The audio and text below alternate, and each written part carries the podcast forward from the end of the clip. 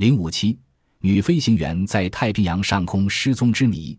一九九一年四月二十九日，中央电视台新闻联播节目援引外电消息：一九三七年七月二日，在太平洋豪兰岛上空失踪的美国女飞行员阿美尼基·伊尔哈特的踪迹有了新的发现。豪兰岛是太平洋波利尼亚群岛中的一个珊瑚小岛，长四公里，宽三公里，岛上森林茂盛。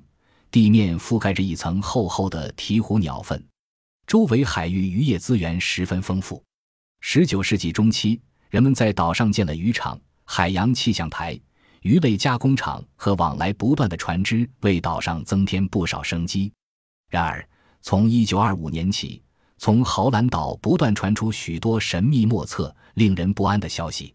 过往船只在该海域突然沉没。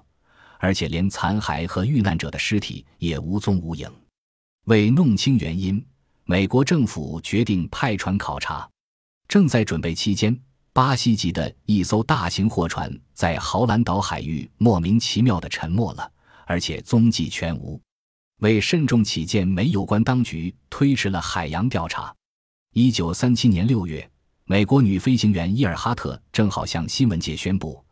他决定驾驶埃里克特号飞机做一次惊人的横跨太平洋的试验飞行，航线从新几内亚、伊里安岛的莱城经豪兰岛到夏威夷。美国有关当局了解了这一情况后，便将在豪兰岛上空的部分航测任务委托他去完成。他愉快地应承下来了。当七月二日从莱城起飞后，在离豪兰岛五百海里处。也就是再过一个小时就可到达豪兰岛上空时，伊尔哈特忽然发出呼救讯号。当地十九点十二分后，呼救讯号驶出十枚，直至七月十四日，伊尔哈特发出的任何讯号全部消失，救援活动才终止。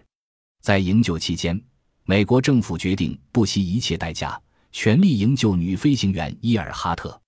从太平洋舰队抽出了驱逐舰。巡洋舰和战列舰科罗拉多号、亚利桑那号、航空母舰列克星敦号二十余艘舰船和数十架飞机组成庞大的搜索舰队。